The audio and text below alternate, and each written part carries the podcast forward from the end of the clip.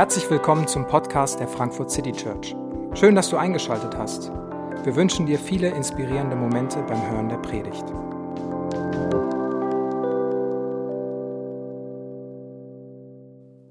Hallo, guten Morgen. Mein Name ist David, ich bin Pastor hier und darf euch direkt schon mal frohe Ostern zum Anfang äh, wünschen. Schön, dass ihr alle hier seid. Ich freue mich über alle bekannten Gesichter und auch über alle äh, ganz neuen Gesichter. Herzlich willkommen auch an alle Gäste, die vielleicht auch zum allerersten Mal hier bei uns sind. Schön, dass wir hier zusammen Ostern feiern können. Ich habe diese, ähm, in der Mitte dieser Woche den mehr oder weniger großen Fehler gemacht, mal wieder auf meiner Facebook-Wand unterwegs zu sein und meine Facebook-Wand durchzuscrollen. Und wir haben, ich habe mir die ganze Woche schon Gedanken gemacht, worum es geht. Und heute ist das Thema Hoffnung. Jesus ist unsere lebendige Hoffnung. Und Hoffnung, diese Art von Gedanke, Motivation, Hoffnung, finde ich, habe ich ganz oft gefunden in irgendwelchen Sprüchen und Gedanken. Aber ein, äh, so ein Bild, das jemand geteilt hat, und ich weiß nicht, wie man auf die Idee kommt, das Bild zu teilen, aber auf diesem Bild stand ein ganz ermutigender und hoffnungsvoller Spruch, und zwar, äh, die Sonne ist alleine und strahlt auch. Und ich dachte mir so, wer teilt denn sowas freiwillig? Hat er so viel Sonne abbekommen? Und wenn das jemand liest, also die Sonne ist auch allein und strahlt. Und ich dachte mir so, ja, Glückwunsch. Das ist alles, wo du deine Hoffnung und deine Freude ranhängen kannst. Und du findest das so brillant, dass du das der ganzen Welt mitteilen musst, indem du auf diesen Teilen-Button geklickt hast.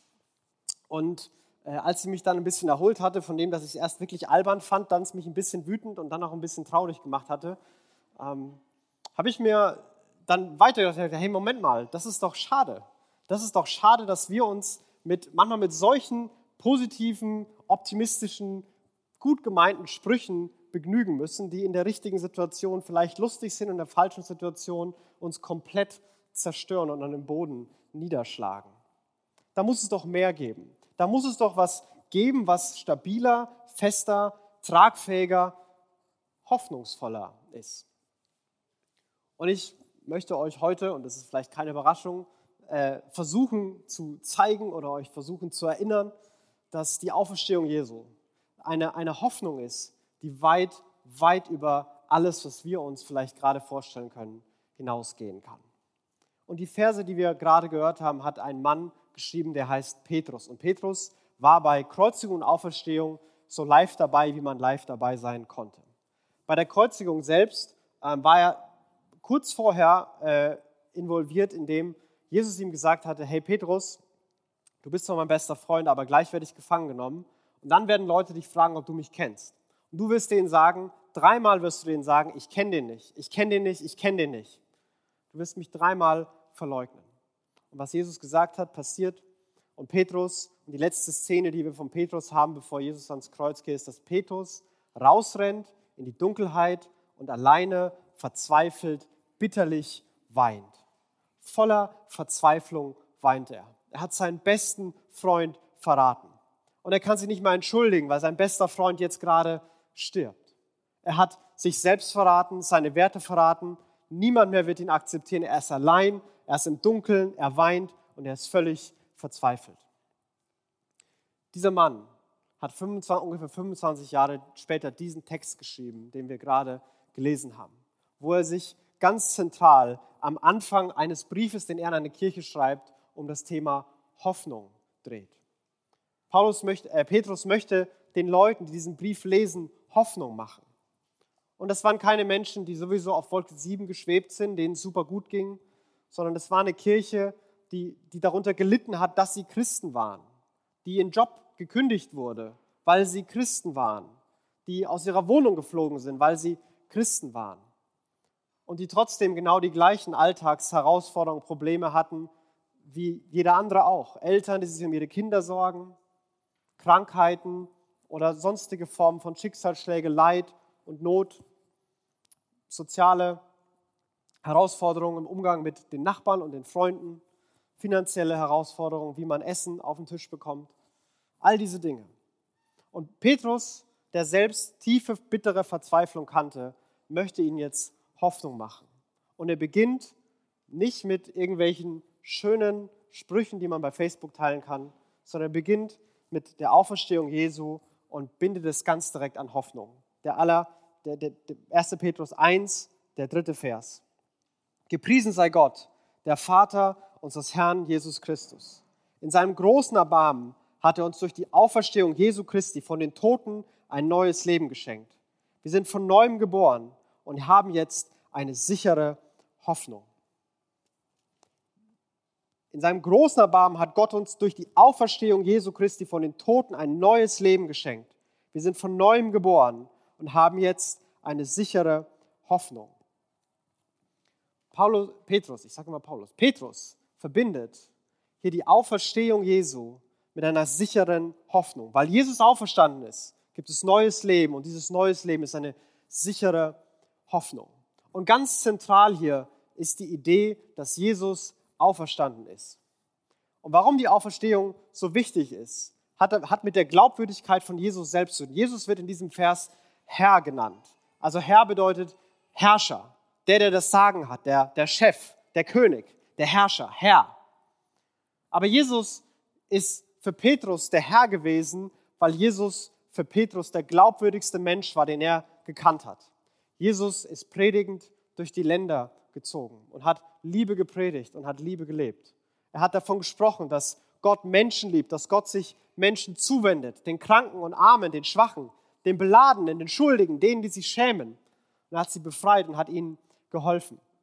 Er hat gesagt, dass Gott sich um uns kümmert, dass wir Gott sogar Vater nennen dürfen und zu ihm beten dürfen und Gott sich kümmert. Er hat gesagt, dass Gott die Menschen so sehr liebt, dass er selbst gekommen ist. Seine letzten Worte am Kreuz hat er gesagt, Vater, vergib ihnen. Ich will, dass sie frei sind. Ich will, dass diese Last von ihnen abfällt. Und dann hat er gesagt, in deine Hände gebe ich meinen Geist, um zu sagen, jetzt bist du dran, Gott. Ich erwarte, dass du der Welt zeigst, das, was ich gesagt habe, dass das stimmt. Dass wenn ich gepredigt habe, dass du die Menschen liebst, dass du dich um die Menschen kümmerst, dass du Gebete erhörst. Ich erwarte, dass du jetzt allen zeigst, dass was ich gesagt habe, dass das stimmt. Jetzt stell dir mal vor, der Typ würde im Grab bleiben. Stell dir mal vor, Jesus kommt mit so einer Botschaft. Gott liebt alle und Gott, Gott will euch allen helfen und er vergibt euch allen. Und wisst ihr, woran es erkennt, dass er mich aus den Toten auferweckt? Und dann steht er nicht auf. Dann liegt er im Grab. Wie jeder andere. Wie jeder ganz normale Mensch, der stirbt und in ein Grab gelegt wird, ja, der bleibt im Grab. Jesus ist ein, Hochstapler. Bestenfalls ein Hochstapler. Vielleicht hat er noch viel schlimmere Interessen verfolgt. Aber Petrus nennt ihn Herr, weil Petrus was erlebt hatte. Petrus hat erlebt, dass jemand in ein Grab gelegt wurde und dann wieder vor ihm stand. Und dafür hat er erstmal keine Erklärung gehabt. Wie geht das? Wie kann jemand, der tot war, wieder lebendig werden? Aber Jesus hat es ihm erklärt. Gott hat mich auferweckt. Und übrigens, das habe ich euch vorher gesagt, habt ihr mir nicht zugehört.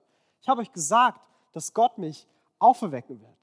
Ich habe euch gesagt, dass, dass ich von den Toten auferstehen werde und dass das alles passieren muss. Und 25 Jahre später hatte das das Leben von Petrus so grundlegend geprägt, dass jemand, der verzweifelt war, jetzt anderen Hoffnung machen kann. Dass er diesen Jesus Herrn nennen kann. Und diese Veränderung war für ihn so grundlegend, dass er hier von einem ganz neuen Leben, ja von einer neuen Geburt spricht. Von Anfang an haben die ersten Christen von dieser Veränderung als, als Geburt gesprochen. Das ist ein komisches Bild. Also ein Erwachsener, der nochmal geboren wird, das, das braucht schon drei bis vier Ecken, um die man denken muss, bis man dahin kommt.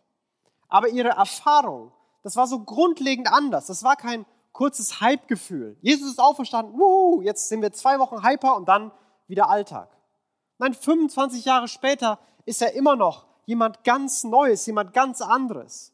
Der verzweifelte, ängstliche Petrus wurde auf einmal der ermutigende, starke Leiter, der sich vor andere Schützen stellt und sie aufbaut.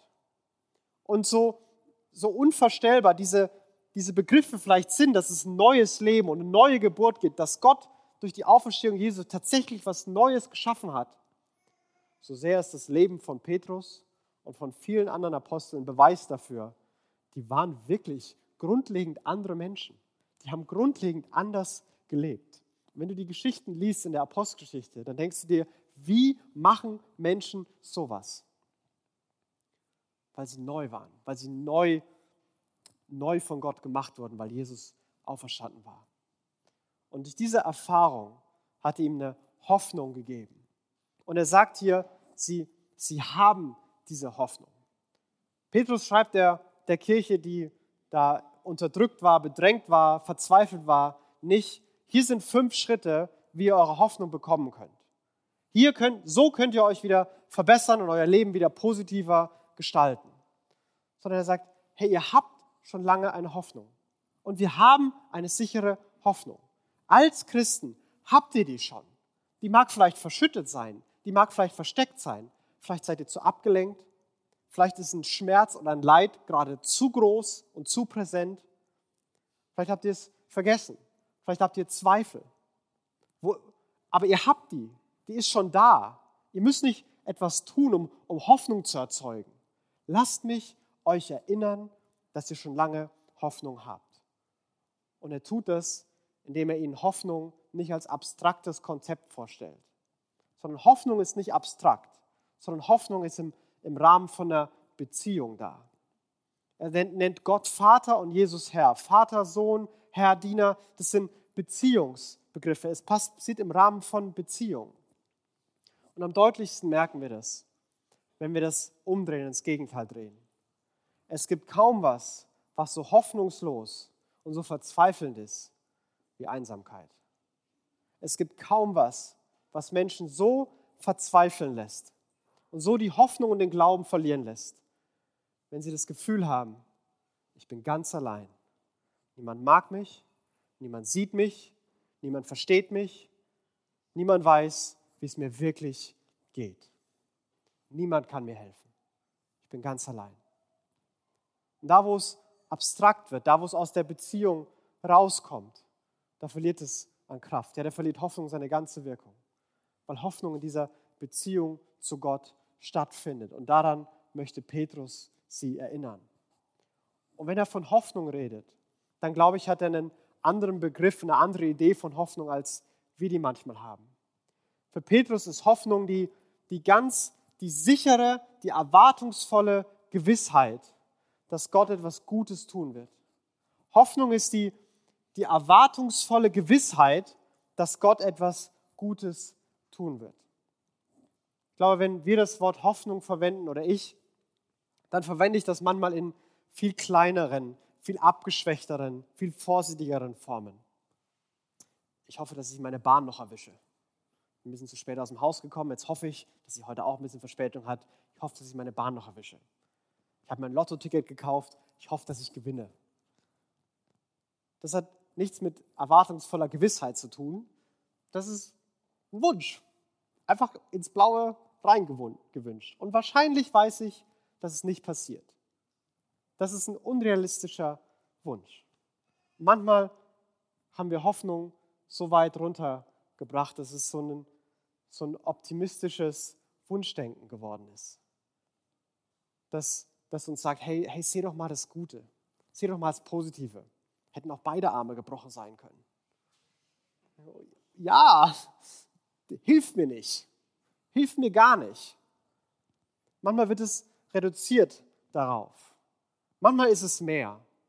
Wenn du zu mir zum Essen kommst, ich dich zum Essen einlade und sage, ich hoffe, es schmeckt dir, dann ist das nicht, ich hoffe, das ist nicht auf der gleichen Ebene, wie ich hoffe, ich gewinne im Lotto, sondern ich bin mir relativ sicher, dass es dir schmecken wird, weil ich relativ überzeugt bin, dass das, was ich da gemacht habe, okay ist.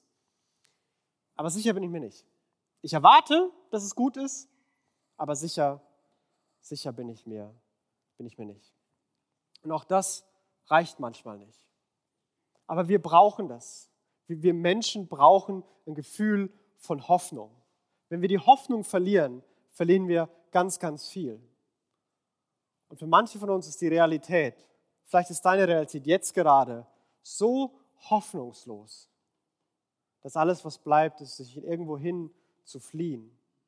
Vielleicht sind das positive Gedanken, vielleicht sind das Ablenkungen, vielleicht sind das Träume, vielleicht ist das der Blick in die Vergangenheit, wie alles war. Hauptsache nicht hier sein, weil hier die Gegenwart, diese Realität, die ist, die ist überhaupt nicht hoffnungsvoll. In der bin ich allein, die überfordert mich, die macht mir, die macht mir Angst. Und auch da kommen wir manchmal mit Sätzen und versuchen uns mit so kleinen Funken Hoffnung abzuspeisen. Es, es, könnte auch, es könnte ja auch schlimmer sein. Ja, du hast deinen Job verloren, aber wenigstens bist du gesund.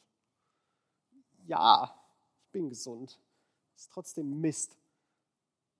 Hoffnung. Hoffnung ist was ganz anderes. Hoffnung sagt nicht, schau mal auf die gute Seite. Hoffnung sagt nicht, es könnte mal besser sein. Hoffnung sagt, ja, es ist schlimm. Ja, es ist schrecklich. Ja, das ist grausam.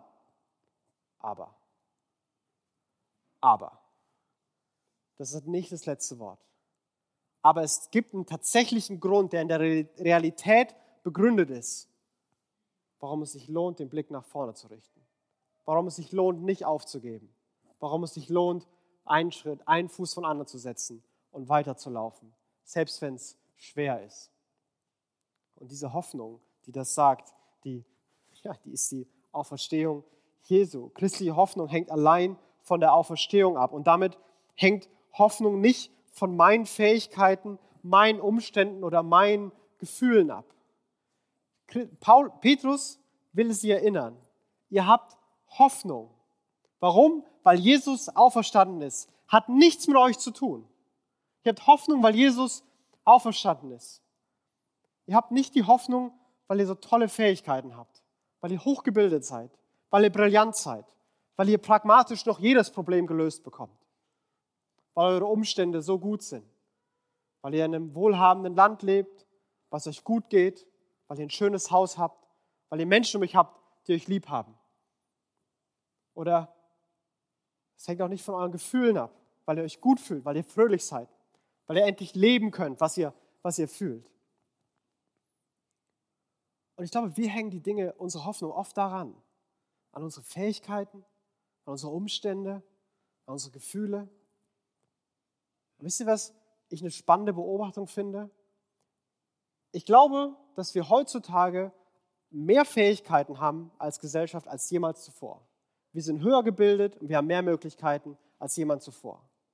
Jemals zuvor. Unser, unser Wohlstand, unsere Umstände sind besser als jemals zuvor.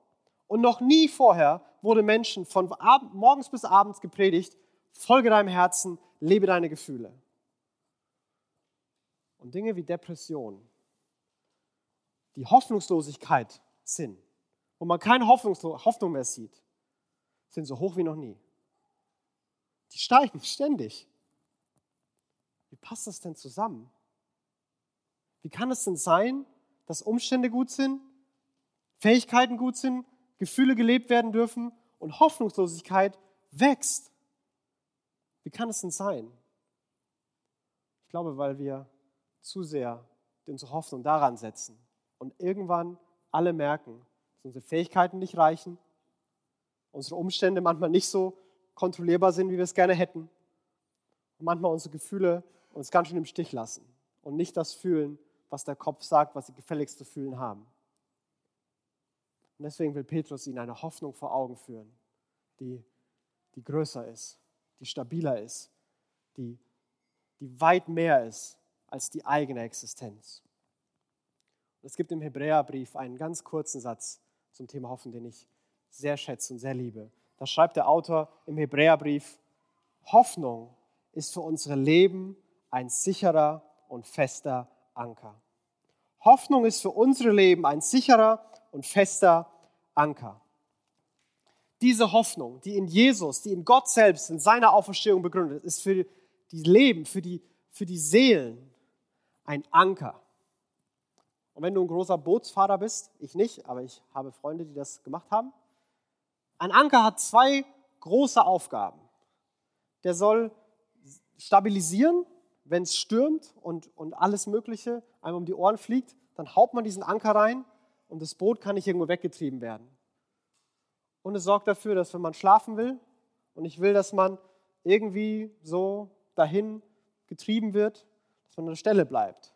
Das macht sicher und es macht stabil. Und diesen Vergleich ruft hier der Autor auf, der sagt, was unsere Seelen brauchen, damit unsere Leben eine Stabilität und eine Sicherheit haben, damit wir uns stabil fühlen und sicher fühlen, ist Hoffnung. Das heißt nicht, dass es keine Stürme gibt, Ein Anker ist da, weil man weiß, dass es Stürme gibt. Wenn die Sonne scheint und man auf dem See ist, dann mag man vielleicht meinen, dieses fette Metallding, warum haben wir das dabei? Das ist doch komplett unnötig.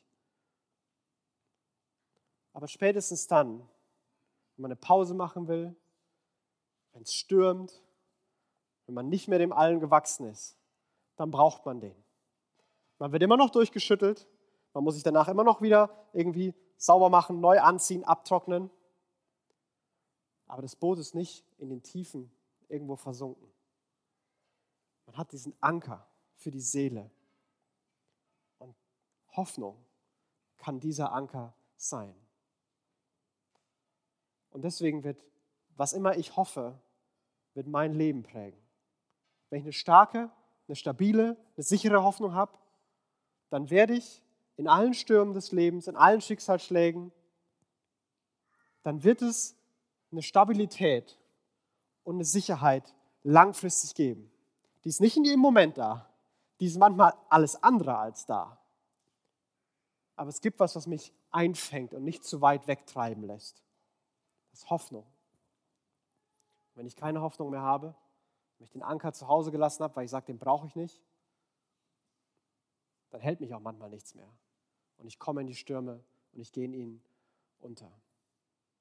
Und die Frage ist, wenn Petrus sie erinnern will, wie, wie haben die die, wie haben sie sie damals bekommen und wenn sie sie noch nicht haben, wenn Leute merken, es ist ja schön, dass du uns erinnern willst, aber ich erinnere mich an gar nichts, ich hatte das noch nie.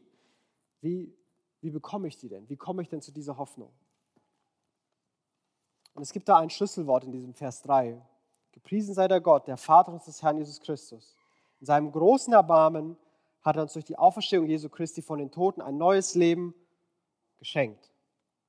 Wir sind von neuem geboren, haben jetzt eine sichere Hoffnung. Wie bekommt man die? Die wird geschenkt. Durch die Auferstehung Jesu wird die geschenkt. Gott schenkt allen, die an ihm glauben, diese sichere Hoffnung. Alle, die sagen, hey, das hat was mit mir zu tun dass Jesus da gestorben ist, das, das hat was mit mir zu tun. Wenn Gott sagt, er, er liebt die Welt und er kümmert sich um mich, dann meint er auch mich. Wenn Jesus sagt, vergib ihn, dann vergibt er auch mir. Ich glaube, Jesus ist auferstanden. Ich bin beeindruckt von dieser Person und ich will ihn Herr nennen. Ich will von ihm, ihm folgen. Ich will mein Leben nach ihm ausrichten. Ich glaube ihm, ich vertraue ihm. Auch wenn ich nicht alles sehe, auch wenn ich nicht alles verstehe, auch wenn nicht alles einfach ist. Und Gott schenkt diese Hoffnung. Und unsere Hoffnung, andere übersetzen, Luther übersetzt lebendig. Diese Hoffnung ist lebendig, weil Jesus selbst unsere Hoffnung ist. Unsere Hoffnung ist lebendig, weil Jesus selbst unsere Hoffnung ist und lebt. Aber worin besteht diese Hoffnung? Worauf hoffen wir denn konkret? Die Verse 4 und 5. Die Aussicht auf ein unvergängliches und makelloses Erbe, das nie seinen Wert verlieren wird. Gott hält es im Himmel für euch bereit und wird euch, die ihr glaubt, da ist das, die ihr glaubt, durch seine Macht bewahren, bis das Ende der Zeit gekommen ist und der Tag der Rettung anbricht. Dann wird das Heil in seinem ganzen Umfang sichtbar werden. Paulus, Paulus sage ich immer, Petrus macht hier macht dir ein, eine Perspektive auf. Sagt, es gibt ein unvergängliches, makelloses Erbe, das nie verloren gehen kann. Da ist eine, eine, eine Hoffnung im Himmel. Da ist, eine, da ist etwas für euch vorbereitet, was allen Verstand übersteigt. Das ist unvergänglich. Das kann nie wieder verloren gehen. Christliche Hoffnung. Was Petrus hier sagen will, christliche Hoffnung ist stärker als der Tod selbst. Ist unvergänglich, ist unverlierbar. Durch die Auferstehung Jesu wird diese Hoffnung, diese Gewissheit weit über ein, ein menschliches Leben hinaus gespannt und geht in die Ewigkeit. Und wenn denn selbst der, der Tod selbst das nicht mehr kaputt machen kann, wenn selbst das, die Vergänglichkeit, die Personifikation, der Tod in Person, der Tod, der alles beendet, der Tod, der jeden einsam und allein in eine dunkle Grube bringt, wenn selbst das nicht das Ende von Hoffnung ist, sondern wenn danach ein makelloses, unvergängliches Erbe im Himmel wartet, dann, dann ist Hoffnung stärker als der Tod. Dann bedeutet Auferstehung, dass Hoffnung stärker ist als, als Tod, als jede Form von Vergänglichkeit. Angefangen von ein bisschen Bauchschmerzen, das wird mein Leben nicht ruinieren und es werden bessere Tage kommen, bis hin zum Tod. Der Tag wird kommen, wo ich entweder am Grab meiner Freunde stehe oder meine Freunde an meinem Grab. Eins von beiden. Der Tag wird kommen. Aber Hoffnung wird größer sein. Es wird nicht das Ende sein. Nicht für mich und nicht für den anderen. Da ist Hoffnung. Die ist weit mehr als dieses Leben. Und die ist größer. Und er will diese Perspektive weiten. Er hebt den Blick. Es ist mehr. Es ist mehr als hier und jetzt. Da gibt es eine Ewigkeit, die selbst der Tod nicht mehr blockieren kann. Und das Zweite, was er sagt, das sind vier kleine Worte, die mich unglaublich beruhigen. In dem Vers 5. Und, und wird euch, die ihr glaubt, durch seine Macht bewahren. Durch seine Macht bewahren. Unsere Hoffnung beruht auf der Macht Gottes. Und übrigens, diese Macht ist es, die Jesus aus dem Grab geholt hat. Gott ist so mächtig, dass er jemanden, der gestorben ist, in einem Grab liegt, rausholen kann. Und mit dieser Macht heißt es, durch seine Macht wird er uns bewahren. Durch seine Macht wird er uns da hinbringen. Durch seine Macht wird er dafür sorgen, dass wir den Tag erleben, was dieser letzte Absatz ist, wo das Heil in seiner ganzen Fülle sichtbar wird. Wo jede Träne abgewischt wird, wo Gerechtigkeit vollkommen da ist, wo Liebe, Freude und Hoffnung ungetrübt da sind. Keine Krankheit, keine Schwäche, kein Schmerz, kein Tod, kein Verlust. Einfach nur noch Leben. Und durch seine Macht, durch seine Macht, sagt Petrus, wird er euch dahin bringen. Durch die Auferstehungsmacht. Und es gibt nichts, was dieser Macht in den Weg stellen kann. Wenn Gott es sagt, dann wird Gott es machen. Jemand, der jemanden aus dem Grab holen kann, der kann auch mich dahin bringen. Und Petrus macht diese große Perspektive auf, dass Hoffnung größer ist als Tod und dass die Macht Gottes uns dahin bringt, weil es in das Hier und Jetzt hineinwirken kann, weil es eben keine Realitätsflucht ist, weil es eben bedeutet, nein, das ist meine Gewissheit. Ich würde gerne noch ein bisschen leben, aber wann immer ich sterbe, dann wird der Tod nicht gewinnen und ich weiß, dass ich mit Gottes Macht bis dahin bewahrt bleibe, dass dieser Tag, dieses makellose Erbe auf mich wartet. Und das kann mich heute, hier, das macht mich entspannter. Ich muss mich nicht um alles bemühen, um alles kämpfen. Das wird passieren. Das macht mich mutiger, was habe ich denn zu verlieren, wenn diese Macht mich bewahrt? Das tröstet mich, da wo im Moment der Schmerz zwischen Anspruch und Realität und Wunsch und Sehnsucht und Leid so zerrissen ist. Und es macht mich stark. Stark auch für andere, die vielleicht gerade schwach sind.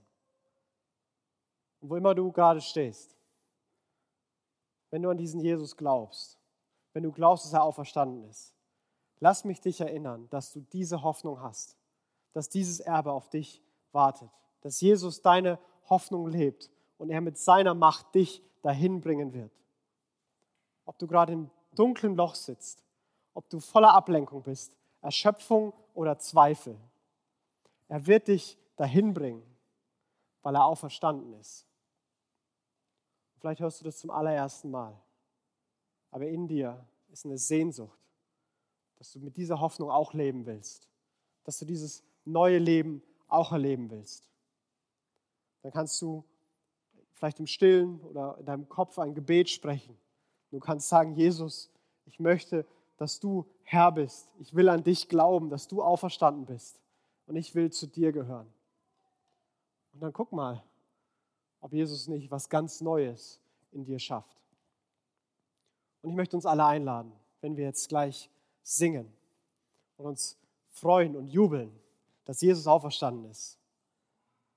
Ich möchte dich einladen zu singen, wo immer du gerade stehst, um dir das selbst vor Augen zu führen und um vielleicht der Person neben dir, die es gerade hören muss, das zuzusingen. Dass Jesus lebt und dass darin eine Hoffnung liegt, die für jeden gilt, der glaubt. Ich möchte beten. Jesus, ich danke dir, dass du lebst. Und Jesus, weil du lebst, können wir hoffen. Weil du lebst, müssen wir uns nicht mit Optimismus und Wunschdenken zufrieden geben. Weil du lebst, müssen wir uns nicht in irgendwelche Fantasien oder in die Vergangenheit fliehen. Nein, weil du lebst, können wir selbst der härtesten Realität ins Auge sehen. Ja, selbst dem Tod ins Auge sehen und sagen, das ist nicht das letzte Wort. Das letzte Wort hat mein Gott, hat mein Gott erlebt. Und ich bete, dass du, Jesus, diese lebende Hoffnung heute in unsere Herzen pflanzt und groß werden lässt. Dass du die von uns, die sie haben, aber wo sie bedeckt ist, dass du uns erinnerst. Dass manche von uns, die sie vergessen haben, dass du sie neu schenkst. Jesus, so viele haben nach deiner Auferstehung nicht geglaubt, dass du wirklich auferstanden bist. Aber du bist ihnen allen begegnet, hast deine Hände gezeigt und hast dich zu erkennen gegeben. Und genauso bete ich, dass du allen denen von uns, die heute hier sind und nicht glauben können, dass du auferstanden bist, begegnest und uns genau das zeigst, was wir sehen müssen oder hören müssen, damit in unseren Herzen Glauben wächst und eine Hoffnung in uns entsteht. Jesus, du lebst und darum singen wir und darum freuen wir uns und darum hoffen wir jetzt und in aller Ewigkeit. Amen. Wir hoffen, die Predigt hat dich inspiriert. Wenn du uns kennenlernen möchtest, dann schau einfach mal auf unsere Homepage www.frankfurtcitychurch.de oder besuch uns in unseren Gottesdiensten. Bis dann!